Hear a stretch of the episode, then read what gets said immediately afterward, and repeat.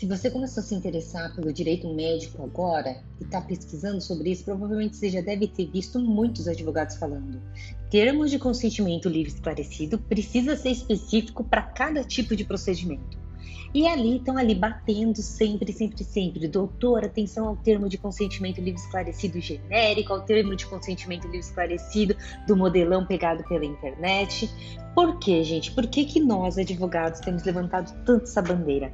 Porque antigamente quando a gente falava em responsabilidade médica, quando a gente falava em pagamento de indenização por danos morais, sempre se atrelava isso a um erro médico, a uma execução do ato médico.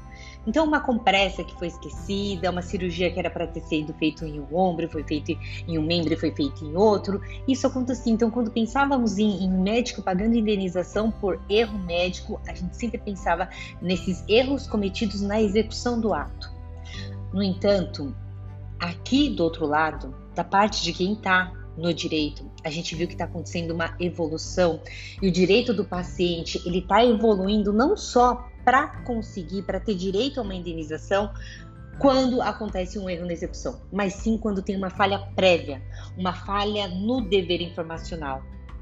A gente sabe que hoje os pacientes têm o direito de ter conhecimento do diagnóstico dele e o tratamento que está sendo proposto pelo médico. E a partir do momento que está sendo proposto esse tratamento pelo médico, o paciente tem que ter conhecimento de quais são os riscos, riscos desse tratamento, quais são os efeitos adversos que esse tratamento pode trazer e aí, gente, que está o problema. A falta de um termo de consentimento livre esclarecido, com todas essas questões, com todos esses elementos, gera o que os juízes têm considerado como uma negligência da informação, uma negligência informacional. Então, você diagnosticou corretamente, você propôs um tratamento correto e esse paciente ele teve um, um efeito adverso que é previsto na literatura médica a literatura médica coloca aquele defeito adverso como uma possibilidade própria do tratamento. No entanto, se você não tem um termo de consentimento livre esclarecido em que conste todos esses efeitos adversos, os juízes condenam os médicos ao pagamento de dano moral. Por quê?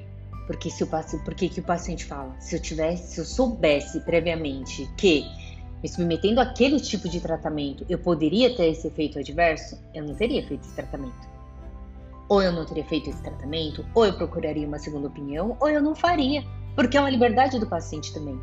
O corpo é nosso, o corpo é da própria pessoa, é do paciente, ele tem que decidir se ele quer se submeter ou ele não quer. Ah, é um tratamento doloroso? Eu preciso saber disso. Eu preciso saber e poder decidir se eu vou querer ou não.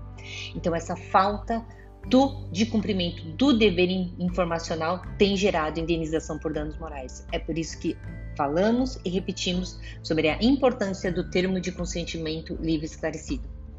Você quer saber o que, que o, o que, que o Conselho Federal de Medicina estabelece como requisitos para um termo de consentimento livre esclarecido bem elaborado?